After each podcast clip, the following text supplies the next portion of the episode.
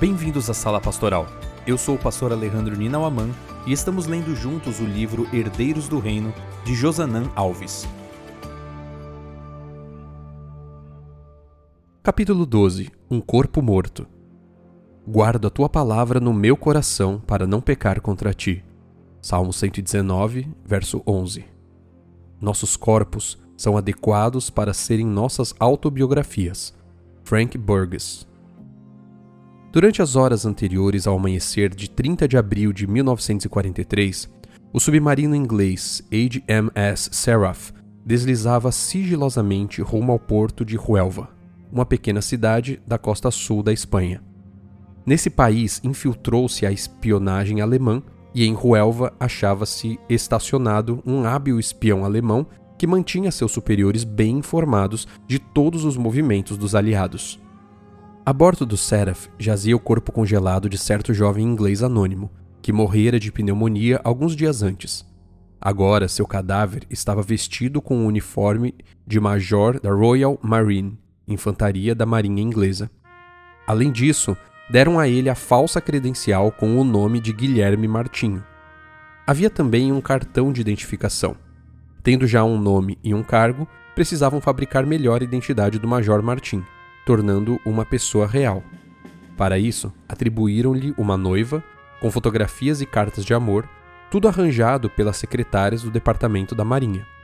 Criaram ainda uma carta de seu suposto pai, contas para pagar, chaves, fósforos, moedas, bilhetes de teatro e muitos outros objetos normalmente encontrados nos bolsos de um homem. As datas dos bilhetes de teatro, das contas e das cartas foram cuidadosamente coordenadas com a suposta partida da Inglaterra. A missão desse falso comandante Martinho era levar em um receptáculo selado várias cartas do alto comando aliado dirigidas ao comandante das tropas que operavam no norte da África. Nas cartas havia uma falsa informação dizendo que os exércitos aliados iriam tentar invadir a Europa pela Grécia e não pela Sicília, lugar que todos consideravam o mais lógico. Essa engenhosa operação militar foi concebida e executada pelo capitão de corveta Ewan Montagu, do Almirantado Britânico. Em seu fascinante livro intitulado O Homem que Nunca Existiu, Montagu documenta os detalhes do que sucedeu. Eles fizeram flutuar o corpo até a margem, onde foi descoberto por um pescador espanhol que deu aviso às autoridades militares alemãs. Com toda eficiência, o espião alemão obteve cópias de tudo o que o morto portava, inclusive as falsas ordens. Quando os oficiais do alto comando alemão estudaram tudo detalhadamente, convenceram-se de que os aliados se propunham a desembarcar na Grécia. O próprio Hitler foi informado e ordenou a transferência para a Grécia da forte defesa militar, que até então estava na Sicília, ilha que constituía o verdadeiro alvo da invasão aliada. O resultado dessa ação foi que os exércitos aliados desembarcaram na Sicília em 17 de agosto de 1943, sob o comando do general George Patton, com mínimas oposição e perda de vidas. No prefácio do livro de Ewan Montagu, lemos as seguintes palavras: Desorientar e confundir o inimigo sempre foi um dos principais cardeais da guerra. Os truques são utilizados há tanto tempo que não é fácil inventar um processo novo para disfarçar, seja nossa potência, sejam as nossas intenções. Além disso, para a execução dos truques, bem como para seu planejamento, exige-se um cuidado meticuloso.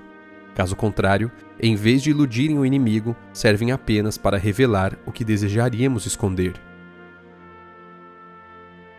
A estratégia do capitão Montago era simples, mas eficaz.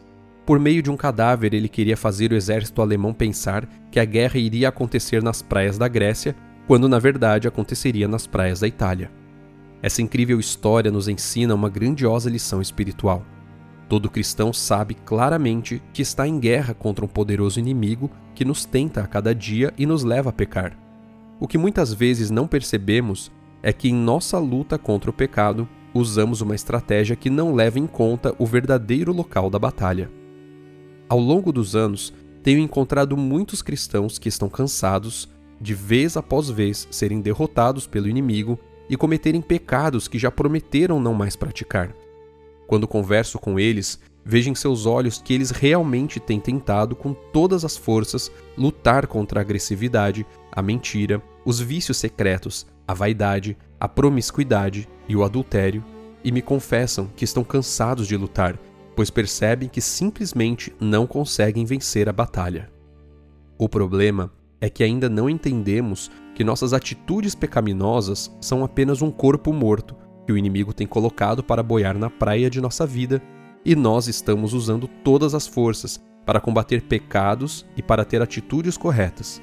Mas não é ali que a verdadeira batalha da vida cristã acontece, e sim em outra praia de nossa vida, a qual muitas vezes está desprotegida e livre para o inimigo invadir.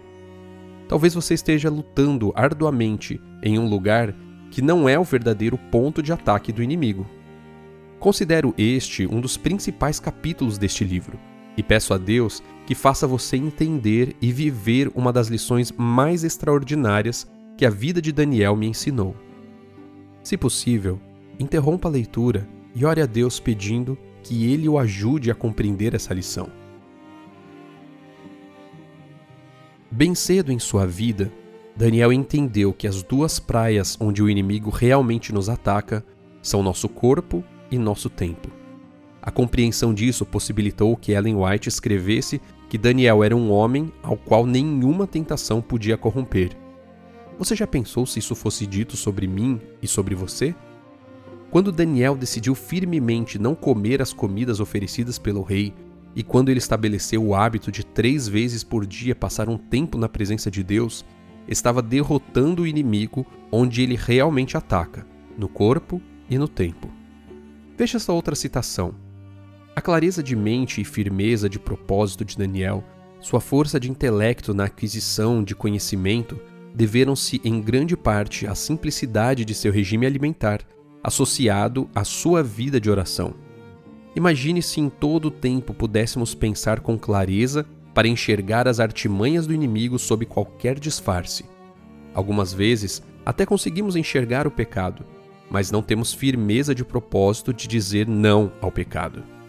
Daniel tinha tanto clareza de mente quanto firmeza de propósito, e isso graças à sua decisão de honrar a Deus por meio de seu corpo e de reservar tempo diariamente para a comunhão com Deus. Corpo e tempo.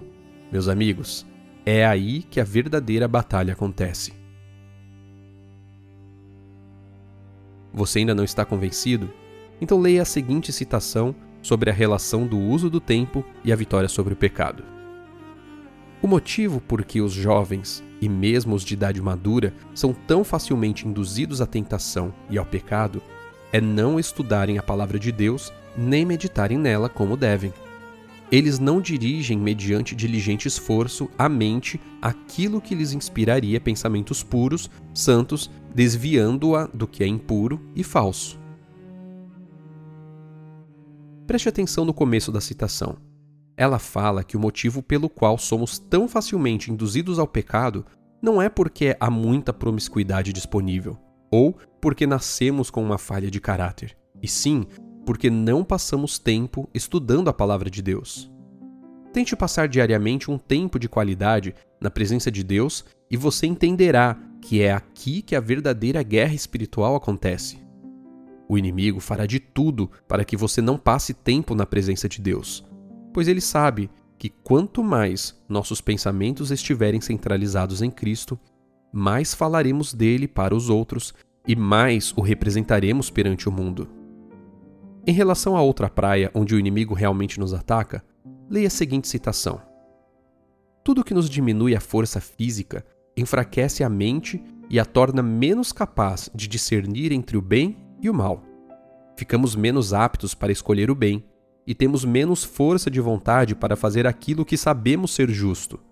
O mau uso de nossas forças físicas abrevia o período de tempo em que nossa vida pode ser usada para a glória de Deus e nos incapacita para cumprir a obra que Deus nos deu para fazer.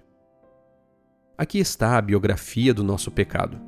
Caímos em pecado por nos tornarmos incapazes de discernir entre o bem e o mal, e mesmo quando conseguimos discernir, não somos capazes de escolher o bem e não temos força de vontade para fazer aquilo que sabemos que é correto. Consigo enxergar minhas quedas em cada um desses passos. E sabe por que isso acontece? Porque nossa maneira de cuidar de nosso corpo está diminuindo nossa força física e está debilitando nossa mente, que é o verdadeiro campo de batalha entre o bem e o mal. Por isso, se reconhecêssemos que os hábitos que formamos nesta vida afetarão nossos interesses eternos, que nosso destino eterno depende de hábitos estritamente temperantes, nos esforçaríamos no sentido de praticar rigorosa temperança no comer e beber. Certo dia, uma pessoa me pediu uma receita espiritual para ter vitória contra o pecado. Não acredito que exista uma receita, mas creio que alguém que dorme antes das 22 horas, que à noite faz uma refeição leve, que pratica atividades físicas regularmente, que escolhe alimentos que fortalecem e não que destroem o corpo, e que tem momentos diários para uma íntima comunhão com Deus, está combatendo o inimigo exatamente onde ele está nos atacando e derrotando. Ao terminar esse capítulo, quero convidá-lo a pensar em um hábito saudável que você deseja estabelecer em sua vida a partir de hoje e um hábito nocivo que gostaria de vencer. Podem ser alguns desses que mencionei acima ou algum outro que o Espírito Santo mostre a você. Em seguida, faça uma oração e peça a Deus para manter você firme nesse propósito. Que Deus lhe dê vitórias a cada dia e em cada batalha.